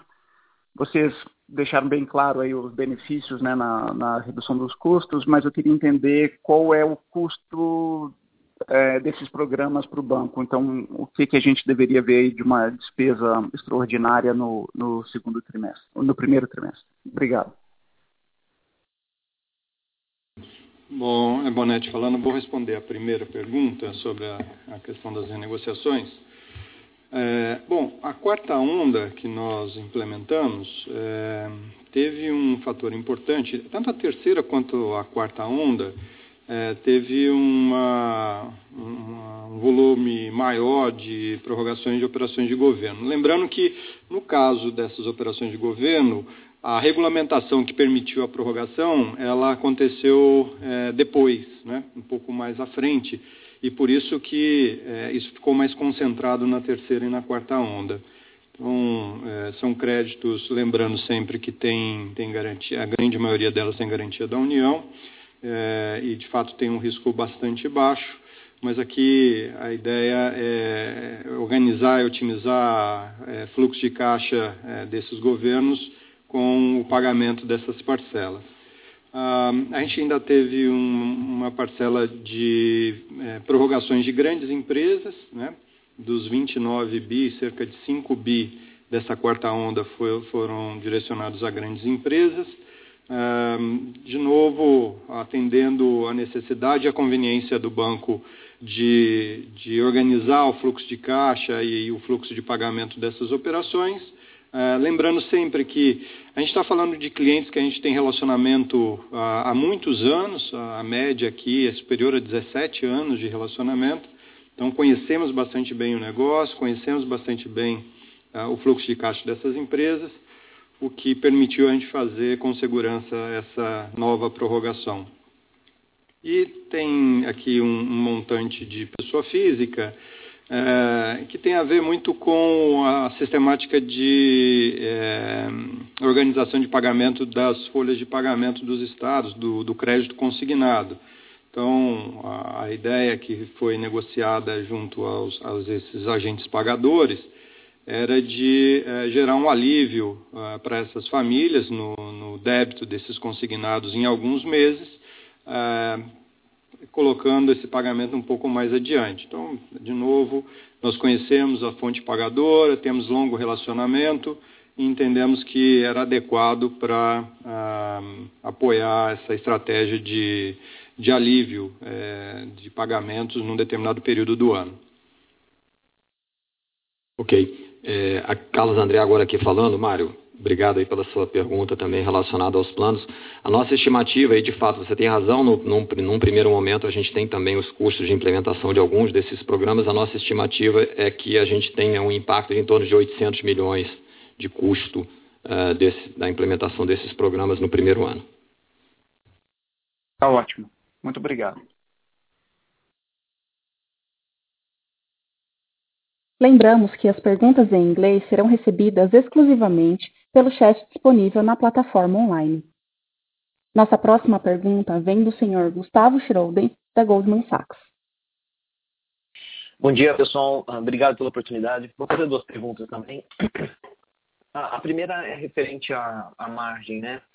É, o, o Carlos já destacou aí uma certa pressão no, no custo de funding. Eu queria, mas eu queria um pouco mais de, de, de clareza aqui para a gente entender é, o que que tá, o que, estaria por trás dessa, desse, dessa pressão no custo de funding e, e, se isso tem a ver com uma expectativa de aumento de Selic. É, e eu até aproveito aqui para vocês uh, clarificarem para a gente, depois de tanta mudança de mix, como é que está hoje a questão de quanto que o ativo do banco hoje é, é pré-fixado e quanto que o, que o, que o passivo é pós-fixado? Até para a gente ter uma clareza melhor aí do quanto que talvez esse potencial aumento na Selic pode, pode impactar e, e, e, e, vamos dizer assim, impactar a dinâmica de margem ao longo de 2021.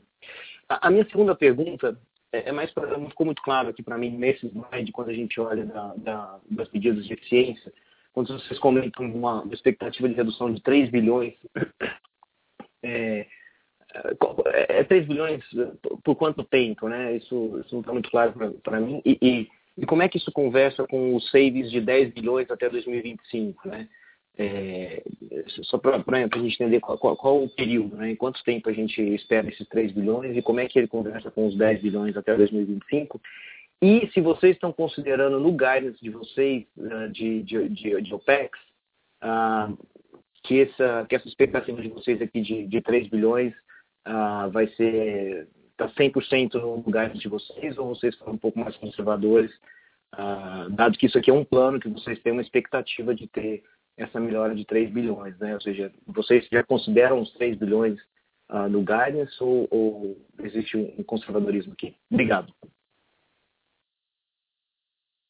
É, obrigado, Gustavo. É, eu vou começar a é, responder a tua primeira pergunta sobre a questão relacionada à nossa margem, né?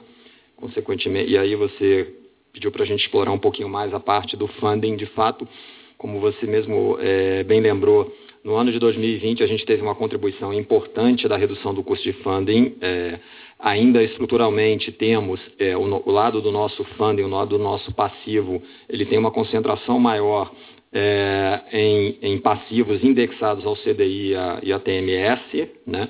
É, enquanto que estruturalmente também uma parte, eu não tenho os percentuais, depois o Daniel vai te passar os, é, mais ou menos em linhas gerais as, os descasamentos, mas é, estruturalmente a gente tem de fato uma, uma parte importante da nossa carteira do lado do ativo, são operações de crédito sendo contratadas em taxas pré-fixadas. Tá? Então, é, naturalmente, vamos, estamos entrando no ano de 2021 num cenário em, com a perspectiva de evolução da taxa básica de juros, e é, isso aqui pode, de alguma forma, pressionar um pouco, não pressionar, mas eu diria de mudar um pouquinho a dinâmica em relação à formação da nossa, nossa margem financeira. O que a gente espera é que, número um, a gente ainda tem ganhos adicionais para serem capturados do lado do funding por conta de renegociação de, de condições é, de depósitos judiciais. Algumas delas é, a gente já começou a implementar ao final é, do ano de 2020 e, consequentemente, o benefício de renegociações mais interessantes ele vai ser capturado na sua totalidade ao longo do ano de 2021. E é, também do lado do funding, o que a gente espera é que a gente tenha uma atuação mais proativa da nossa tesouraria, fazendo, fazendo cash flow hedge é, das posições na medida em que o mercado ofereça oportunidades, para que a gente consiga, de alguma forma, proativamente trabalhar melhor essa questão dos descasamentos entre ativos e passivos. Né? Então, é, hoje aqui, é, só para você ter uma noção aqui, entre, entre passivos e ativos, a gente tem realmente é, do lado do ativo um, um, percentual maior, um descasamento um pouquinho maior do lado é, das taxas pré-fixadas, de cerca de 45 bi mais ou menos. Tá? É, no, é, no pós-fixado, basicamente é, flat, então aqui eu acho que o descasamento aqui mais importante é esse relacionado às taxas pré-fixadas, em que a gente tem 45 bi é, do lado do ativo, essa, é a posição do final do ano passado em, relação ao nosso funding, mas importante é, relatar também é que, primeiro, o número não é tão significativo. O segundo ponto é que a, a, reciclagem dessa carteira ela acontece num período relativamente curto, que nos faz, de alguma forma, também voltar a patamares competitivos é, e de crescimento na margem financeira. Ah, você teve uma segunda pergunta, o Daniel pode, pode acrescentar alguma coisa, ou na segunda pergunta também, Daniel, por favor. Deixa eu só, só comentar a respeito dessa pergunta, trazendo alguns números. A propósito, eh, Gustavo, a gente traz informações no nosso MD&A, que eu até recomendo depois uh, vocês, você, vocês verificarem. Uh, o descasamento que nós temos ativo é por volta de 400 milhões, né, e isso é carregado, como o Carlos André falou, basicamente por, ter, por uh, uh, poupança e uma outra parte sem indexador. Agora, eu acho que o ponto importante é que esses 400 milhões, ele, 60% é reprecificado até um ano. Né? Então, até por conta disso, você tem um impacto praticamente neutro. Em algumas simulações que nós fizemos, um choque de 100 basis points na, na curva né, significaria alguma coisa em torno de uma redução de 100 é, milhões em termos de NII. E até lembrando que essa, essa, essa elevação de taxa de juros ela tende a ser gradual, então isso acaba reduzindo até o impacto uh, em termos de NII. Então, por conta disso, ele tem um comportamento praticamente neutro. É, só lembrando aqui, é, a sua segunda pergunta, ela diz respeito à dinâmica da captura das economias, não é isso, né?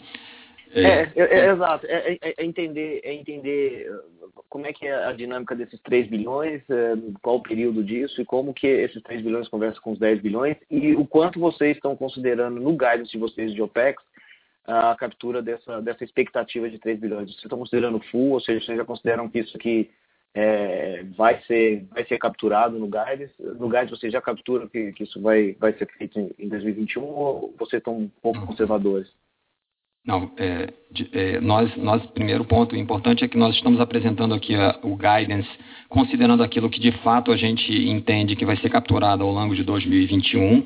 É, como você pode lembrar aqui pela minha apresentação no slide 23, a nossa expectativa é de uma economia bruta de 1 bilhão de reais em 2021. Então, é, também disse que em 2021 é um ano que a gente vai ter é, de alguma forma, os custos de implementação, esses 3 bilhões de reais, é, é, a implementação full, né, na sua plenitude, de cada um desses grupamentos, e vai acontecer ao longo do tempo, mas é um curto espaço de tempo, em curto espaço de tempo, a gente imagina que todas essas medidas estarão plenamente implementadas. Eu diria que, é, muito provavelmente, a, boa, a maior parte dessas, dessas medidas vai estar sendo capturada aí ao longo dos próximos três anos. É claro que algumas delas elas vão acontecendo ao longo do tempo, como por exemplo o performe plano de cargos e salários. Uh, você lembra que a gente teve uma alteração no, no, na remuneração fixa dos cargos que a gente chama de cargos comissionados aqui, com uma redução da remuneração fixa e a introdução de remuneração variável.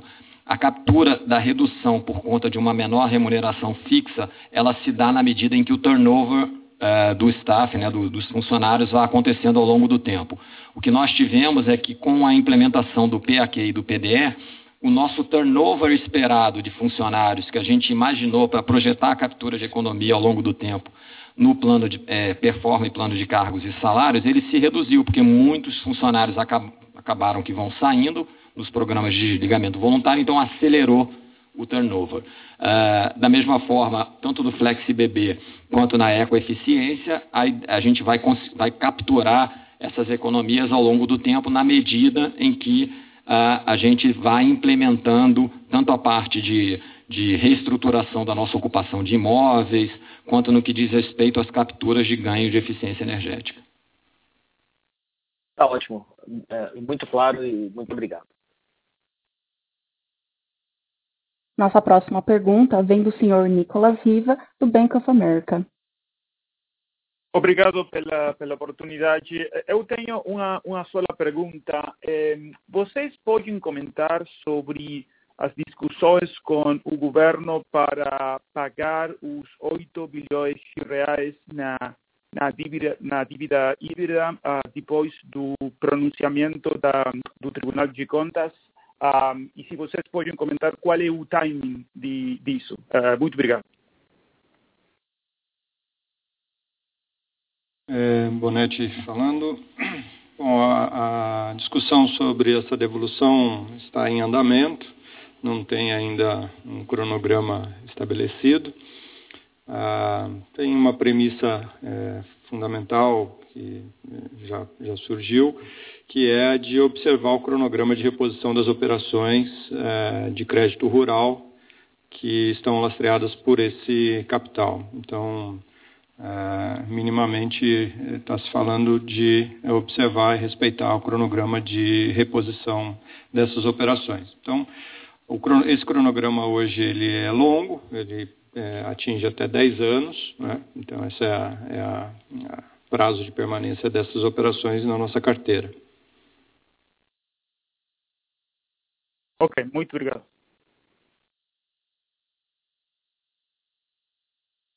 Nossa próxima pergunta vem do senhor Otávio Tanganelli, da Credit Suisse.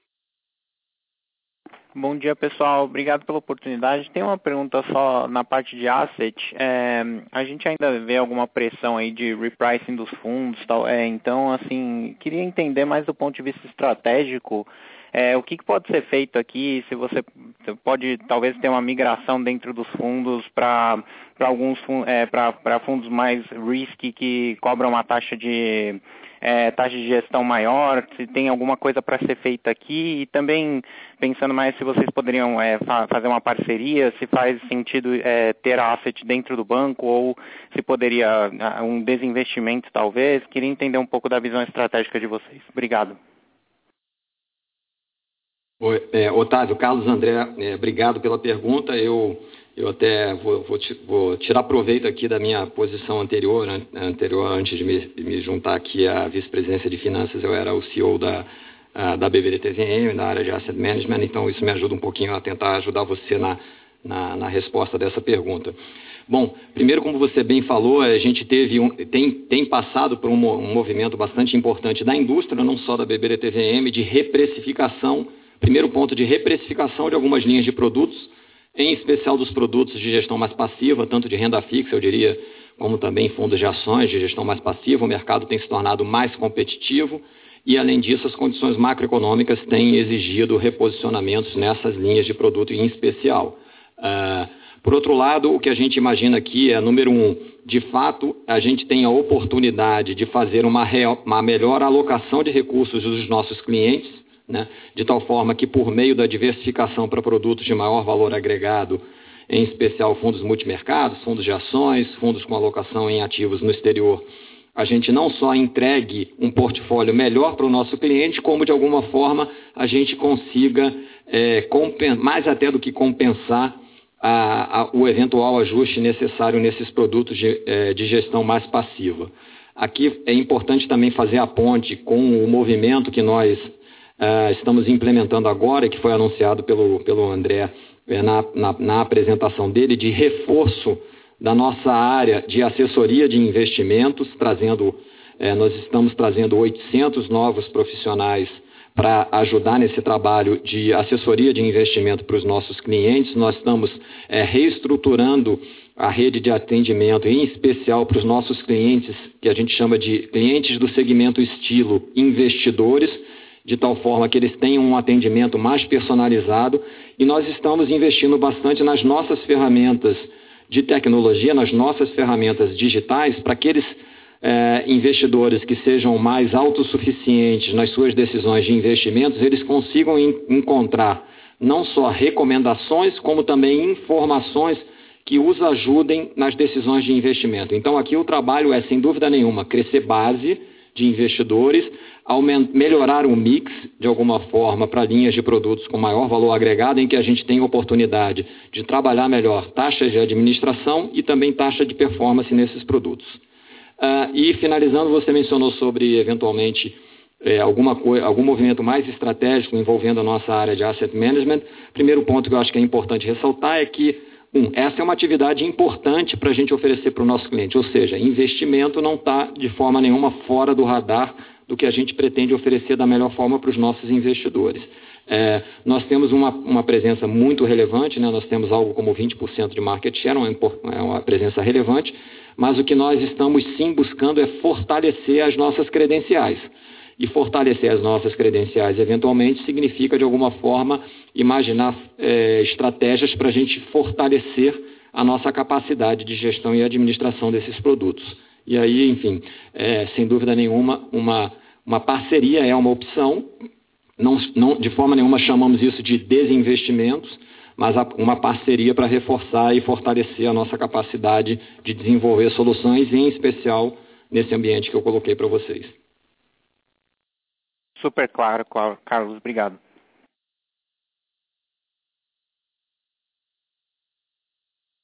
Nossa próxima pergunta vem do senhor Victor Chabel, do Bradesco BBI. Bom dia, André, Carlos, Daniel, demais participantes. Obrigado pela oportunidade.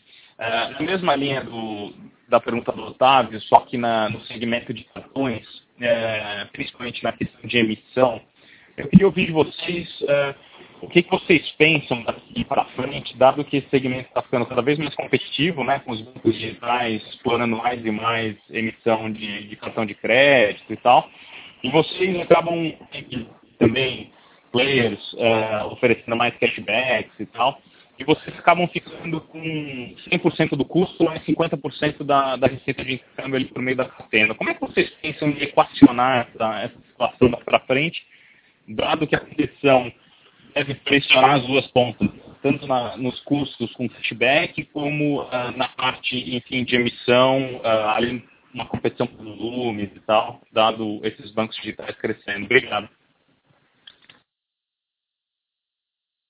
É, Vitor, obrigado, Carlos André falando, obrigado pela pergunta. Eu vou, eu vou falar um pouquinho aqui sobre, sobre os aspectos que você levantou. Eu acho que aqui, no universo que a gente chama aqui de meios de pagamento, é, eu vou, vou ser bastante abrangente. Primeiro, acho que é importante, e você já antecipou, a gente levar em consideração a dinâmica de mercado. Né? De fato, a gente, é, esse é um segmento de mercado que vem passando por uma transformação com novos players, né, é, os, os, novos players é, com uma atuação bastante disruptiva em relação aos modelos tradicionais.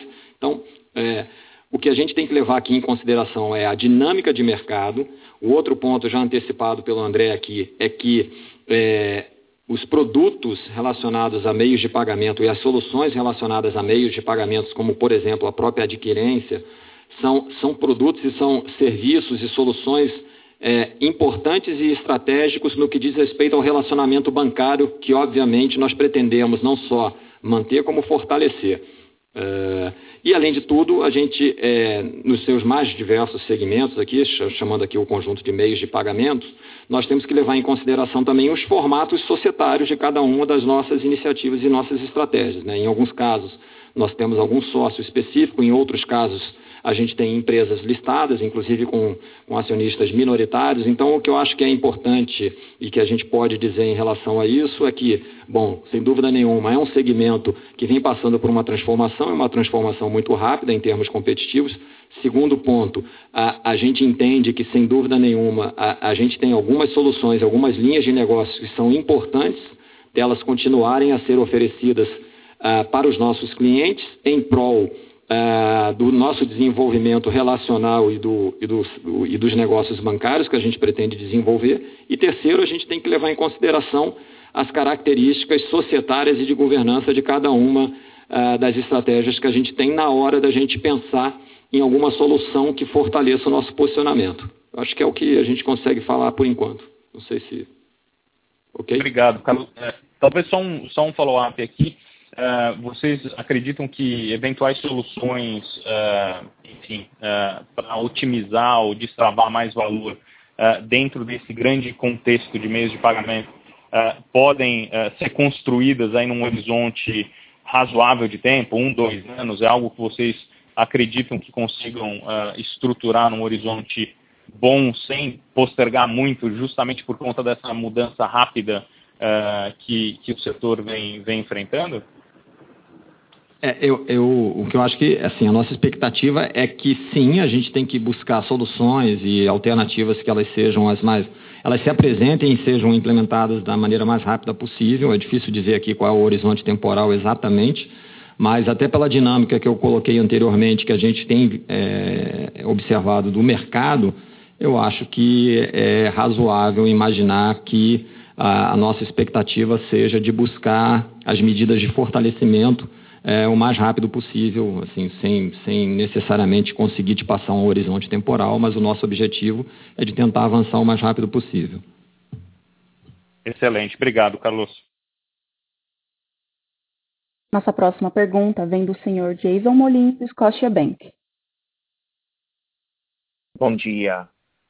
Uh, parabéns por la idea de fazer uma teleconferência em, em, uh, em vez de duas, não? Eu gosto da maioria da eficiência. E já você já respondeu minhas principais perguntas sobre o plano de melhoria de eficiência, mas minha primeira pergunta é com 86 mil funcionários após o plano de 2021, o management ve oportunidades de propor programas adicionais de, de ligamento voluntário no futuro e também mais a racionalização da rede de distribuição. E minha segunda pergunta é em relação à maioria de taxas da joint venture com o UBS e perspectiva para mais joint ventures vocês uh, mencionaram o número impressionante de transações concluídas e mandatos uh, atribuídos. E o, uh, minha pergunta é: o patrimônio líquido atual está apropriado? E como devemos pensar sobre as perspectivas de rentabilidade para esta subsidiária? Além disso, vocês podem fornecer uma atualização sobre o, o uh, objetivo estratégico de buscar mais joint ventures e vendas de ativos. Obrigado. Bom dia, Jason. Aqui é o André. É, obrigado pela pergunta. É, acho que a primeira pergunta com respeito a adicionais programas, eu acho que isso depende do mercado. A gente está vendo claramente que o, o, o, mercado mais digital ou o mercado com uma redução de transações é, físicas eh, têm um impacto na, na, na, no modelo operacional. Então, eu, eu, acho que não tem nada. A gente resolveu fazer uma, uma atuação mais upfront aqui e, e, fazer o que tinha que ser feito, até por, por outros eh, critérios, inclusive. Né? A gente tem uma base de, de, de, de, de funcionários, a nossa base de funcionários a base etária é bem diferente da indústria, então a gente tem um processo de reciclagem também. Mas o efeito principal, ou a resposta que eu posso te dar bem, bem transparente, é que isso vai ser feito conforme a adequação do modelo. Então, então é, eu, eu, imagino que a indústria vai continuar sofrendo é, impactos e a eficiência faz parte do, do, do, nosso dia a dia. Né? Como nós já colocamos, o guidance é, é, é, vai ser mais apertado e eu acho que isso vai ser uma, vai ser uma realidade nos próximos anos, como você vê muito bem no, no exterior. Com respeito à sua segunda pergunta, é, com relação ao nosso JV com UBS BBE, eu, como eu mencionei, quer dizer, um, uma, um, um muito bom start. É, é, sem dúvida, a gente mudou a dinâmica de relacionamento e, e, e, e conteúdo com, nas, nas, nas, conversas com os nossos clientes. É, como eu mencionei, o número de, de o pipeline está crescendo substancialmente, além das transações. O, o mercado brasileiro de capitais está também evoluindo. Então, eu, eu vejo com bons olhos e continuo a ver isso com um crescimento muito grande. É, nossa linha agora é de, é de adequar cada vez mais ou potencializar a nossa capacidade de balanço com a nossa a, a proposta de conteúdo para os nossos clientes e, e eu acho que isso está numa fase ainda inicial. É, evidentemente, nós já somos um grande banco para vários, é, vários clientes. A ideia agora, como eu disse, é potencializar. Né? Que clientes que nós vemos como principais clientes, a gente está no modelo de criar uma lista aí de, de, de categorias diferentes, mercado de capitais, etc. E aí é, conseguir é, aumentar é, é, nesse, nessa, nesse, nesse processo e, e, como eu disse, a gente está só começando é, essa união, como nós falamos inicialmente no ano passado, ela junta não só uma alta capacidade de financiamento e, e de mercado de capitais doméstico, como uma, uma, uma grande é, é, capacidade de distribuição no exterior, né? tanto para o wealth como para institucional. Então, então acho que tem, é um é um ganha-ganha aqui e, e, e, a gente está aprimorando e, e, não só aprimorando na, na, área de relacionamento, mas aprimorando na área de conteúdo também. Então a gente tem adicionado novas pessoas é, para fornecer conteúdos em áreas como M&A e, e, Equity Capital Market. Então acho que isso é, tô, estamos muito satisfeitos com o começo e eu acho que isso tende a crescer evidentemente dependendo de como vai ser o mercado de capitais no Brasil, mas a tendência até o momento tem sido muito positiva. É, com relação a no, outras parcerias, né, o Carlos André agora acabou de falar de uma potencial alternativa que tem a ver com a, com a, a área de, de, asset management do banco.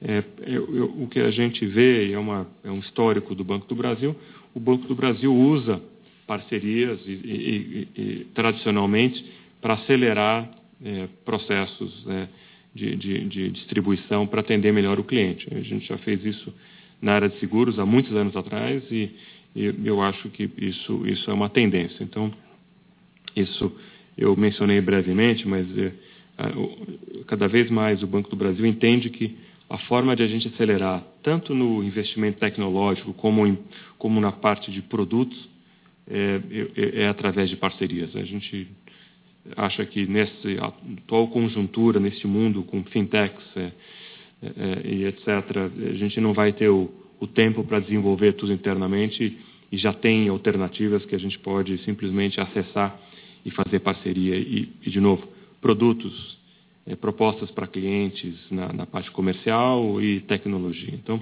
então eu, eu pode imaginar que é, essa, anúncios de parcerias vão, vão, se, vão continuar e vão se acelerar. Muito obrigado. Obrigado. Nossa próxima pergunta vem do senhor Yuri Fernandes, do JP Morgan. É, obrigado, pessoal. Bom dia. Parabéns pelas iniciativas aí de melhoria de eficiência do banco. É, eu tenho uma primeira pergunta sobre imposto. Acho que ninguém perguntou ainda. É, se vocês puderem explicar um pouquinho mais é, o que, que aconteceu nesse trimestre, né? A alíquota foi, é, foi, foi, super baixa e a gente tentou olhar a reconciliação aqui, a gente vê que teve alguma ajuda de, de JCP, né? Um pagamento maior de JCP, mas ainda assim não explica tudo. Então, assim, se vocês pudessem explicar o que aconteceu e, e qual é a visão que vocês têm é, para 2021, eu sei que a equivalência patrimonial é, ajuda a alíquota média de vocês, mas só para a gente ter um pouquinho mais de, de visão aqui. É, eu tenho uma segunda pergunta sobre investimento em digital. Eu vi que na apresentação e, e no, e no MD&A vocês comentam de 2 bilhões, né, 2,3 bi nos próximos três anos. E eu queria saber como isso compara com o que o banco vinha investindo antes. É, eu sei que esses disclosures, às vezes eles são diferentes, né? Assim, tem, tem coisas distintas em investimento ou não. Então, mas assim, olhando o, a figura antiga de vocês, falava no investimento de acho que 22 bi nos últimos sete anos, que daria uma média maior de investimento em digital. Então, só queria entender assim, Está aumentando o investimento? Como esse número compara com o histórico? Só para ter um pouquinho mais de, de, cor. E uma terceira e última pergunta sobre FII. Acho que vocês já exploraram bastante essa linha. É, mas eu só queria perguntar bem rapidinho sobre de conta corrente. A gente viu que caiu o número de clientes é, na verdade até cresceu um pouquinho, né? Então eu queria entender assim, se você olhar no ano a ano, por que que de conta corrente caiu, se o banco está mudando a estratégia, está ficando um pouco mais agressivo em dar waiver para os clientes, que, qual que tem sido a visão nessa linha específica de, de receita de, de serviços? Muito obrigado. Yuri, é o André falando. Deixa eu dar primeiro uma, uma inicial kickoff aqui nessa discussão e depois eu passo aqui para o Daniel e para o Carlos André é, adicionarem. Mas com relação à parte digital, eu só queria chamar a atenção dois pontos. É, o, o crescimento ele é, ele é, ele é substancial, e, mas na verdade a gente está focando mais, é, eu diria, na parte de analytics e, e, e a, a, EI, né? é a parte que nós temos investido. Quando eu olho ano contra ano, só este ano contra o ano passado, o crescimento é de mais de 120%. Então, é, a gente está crescendo e a gente sabe que a gente não vai poder ter capacidade de investir em todos os aspectos, em todas as áreas. Por isso que eu enfatizei que a, a gente vai ter que vai ter que fazer team-ups aqui, parcerias com, com, com fintechs e para acelerar esse processo. E, e, e, adicionalmente, nessa linha, a gente que já divulgou no passado, a gente tem uma, uma, uma, uma área de, de quase que venture capital aqui, de investir em startups de fintechs para ajudar essas fintechs no desenvolvimento e, e, e, se associar numa parceria, dada a nossa grande é, massa crítica comercial, fazer com que ambos ganhem com isso e a gente acelere nosso processo. Então, é, eu queria dizer que o crescimento é, é, é, é substancial, o, o, eu, mas eu posso deixar muito claro que o crescimento nunca, o, o investimento nunca vai ser é, tanto quanto deveríamos ou quanto gostaríamos, porque esse, esse mundo é muito mais rápido, dinâmico e, e a gente tem total é, clareza que a gente não vai conseguir, é, conseguir é, acompanhar isso daqui. Então, a forma vai ser acelerar através de parcerias. Então, é, eu queria que você levasse isso em consideração. Não sei se alguém quer complementar nessa ou podemos passar para as outras questões. Posso falar rapidamente?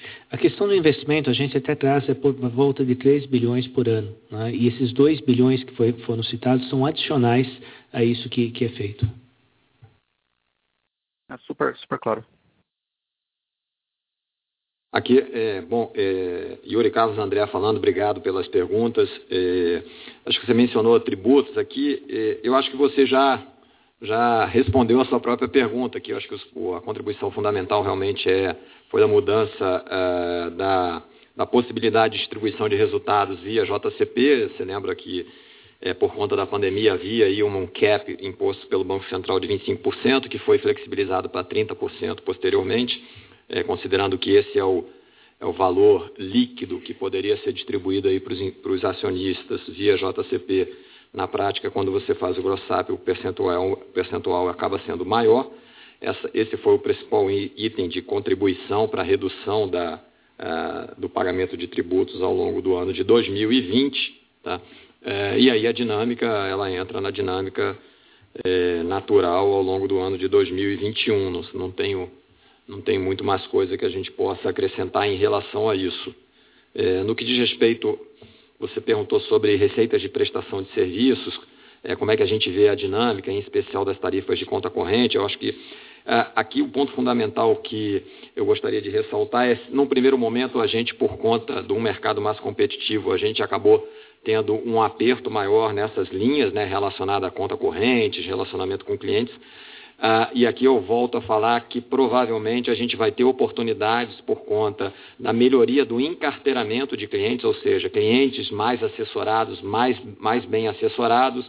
A gente espera ter uma capacidade de servi-los melhor com um portfólio mais completo de produtos que vai gerar oportunidades interessantes da gente tentar de alguma forma ah, realmente ter uma performance mais positiva, em especial nessas linhas de tarifas de conta corrente. Tá?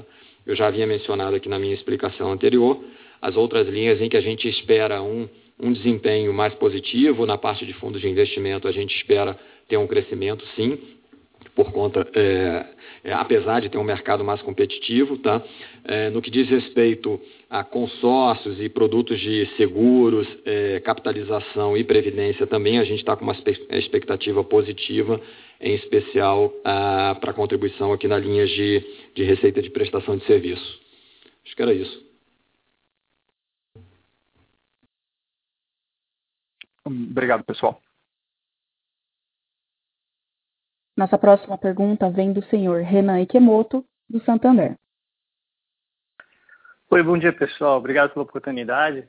Eu tenho uma pergunta aqui sobre os extraordinários. Se vocês puderem esclarecer um pouco mais o que, que foi esse extraordinário aí, principalmente em risco legal, é, não ficou muito claro para a gente aqui no, pelo release.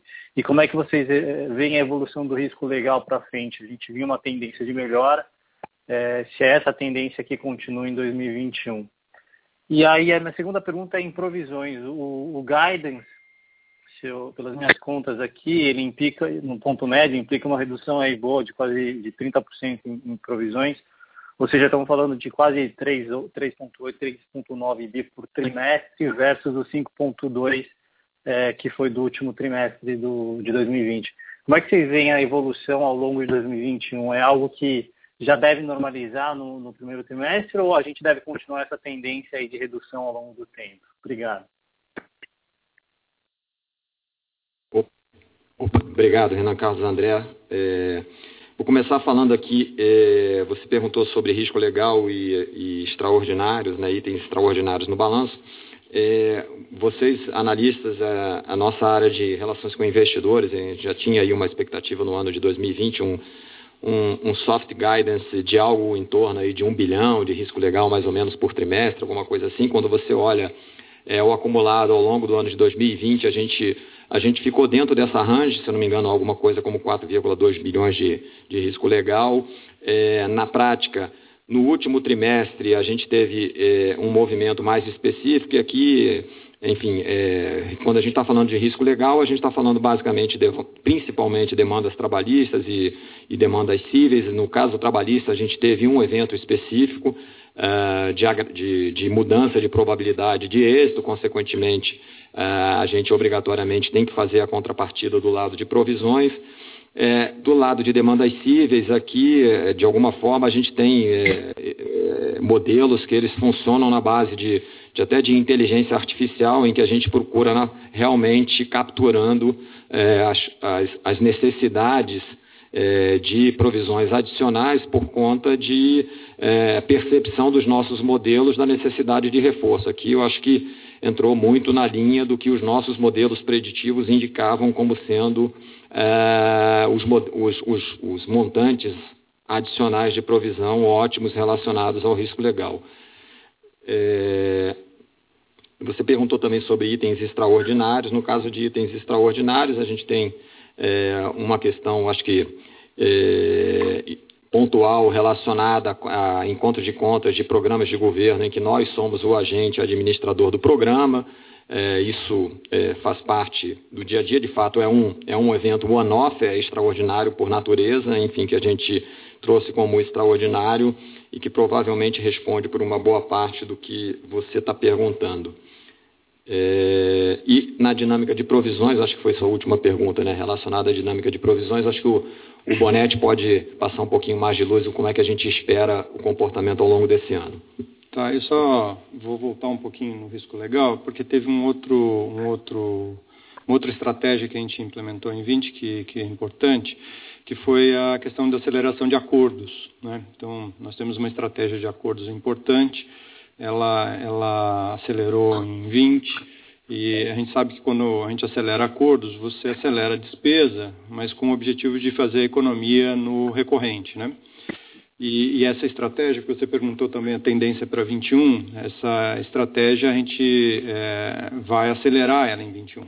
Então a gente vai, vai buscar fazer ainda mais acordos em 21 ah, para preservar valor no futuro. Então essa vai ser uma parte importante da estratégia de gestão é, desse risco legal e a nossa projeção é, continua numa trajetória de melhora aí para os próximos anos. Passando agora para provisões, é, nossa leitura é que durante 20 nós fizemos um, uma antecipação prudencial de provisões para suportar um eventual aumento de inadimplência é, para o futuro. E, portanto, aquilo que é a nossa carteira recorrente, mais o que nós pretendemos crescer é, de desembolso de crédito, seria ah, possível a gente voltar para aquela nossa ah, régua padrão de, de evolução natural da carteira e evolução dessas provisões sem necessidade de eh, novas provisões eh, excedentes. Eh, a gente está falando de um nível de cobertura muito positivo, muito robusto, que nós construímos ao longo, principalmente de 20, e a gente acredita que o ano de 21 a gente volta à normalidade, muito próximo daquilo que a gente fez em 2019. É isso, espero ter respondido a sua pergunta. Tá ótimo, super claro. Obrigado, pessoal. Nossa próxima pergunta vem do senhor Felipe Martinuzzo, da Morgan Stanley. Bom dia, gente. Obrigado pela oportunidade de fazer pergunta. É, uma pergunta sobre asset quality, especificamente sobre NPL, acima de 90 dias. É, vocês diziam é, alguns, alguns cortes atrás que vocês esperavam um aumento de NPL, um pico de NPL, lá para o segundo, terceiro quarto de 2021. É, é queria ver como, com vocês como está tá esse negócio. É, a gente vê que o NPL está super baixo atualmente, é, ainda está abaixo do sistema financeiro. Então, como vocês estão vendo o comportamento de NPL para 2021? Obrigado. É, Felipe, obrigado pela pergunta. É o Carlos André.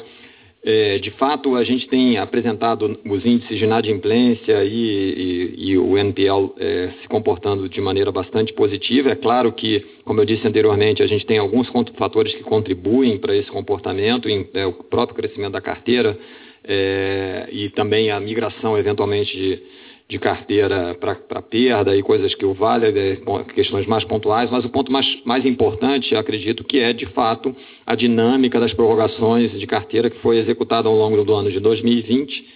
É, como você percebeu num dos slides da nossa apresentação, a gente tem um cronograma de repagamento em que há uma concentração um pouco maior ao longo do primeiro trimestre deste ano, é, e é legítimo imaginar que a partir desse cronograma que tem uma concentração maior ao longo do, eh, do primeiro trimestre, você comece a observar, eh, a partir da eh, pós-primeiro trimestre, uma elevação desses índices de inadimplência e a nossa expectativa de fato é que a gente consiga ter que a gente provavelmente vai estar próximo dos índices mais altos de inadimplência ao final do primeiro semestre ou ao longo do terceiro trimestre desse ano.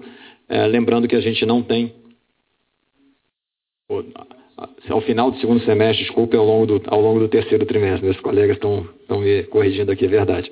E é, lembrando que é, a gente não tem uma expectativa de que os índices de inadimplência cheguem aos picos observados lá ao longo de 2016 2017.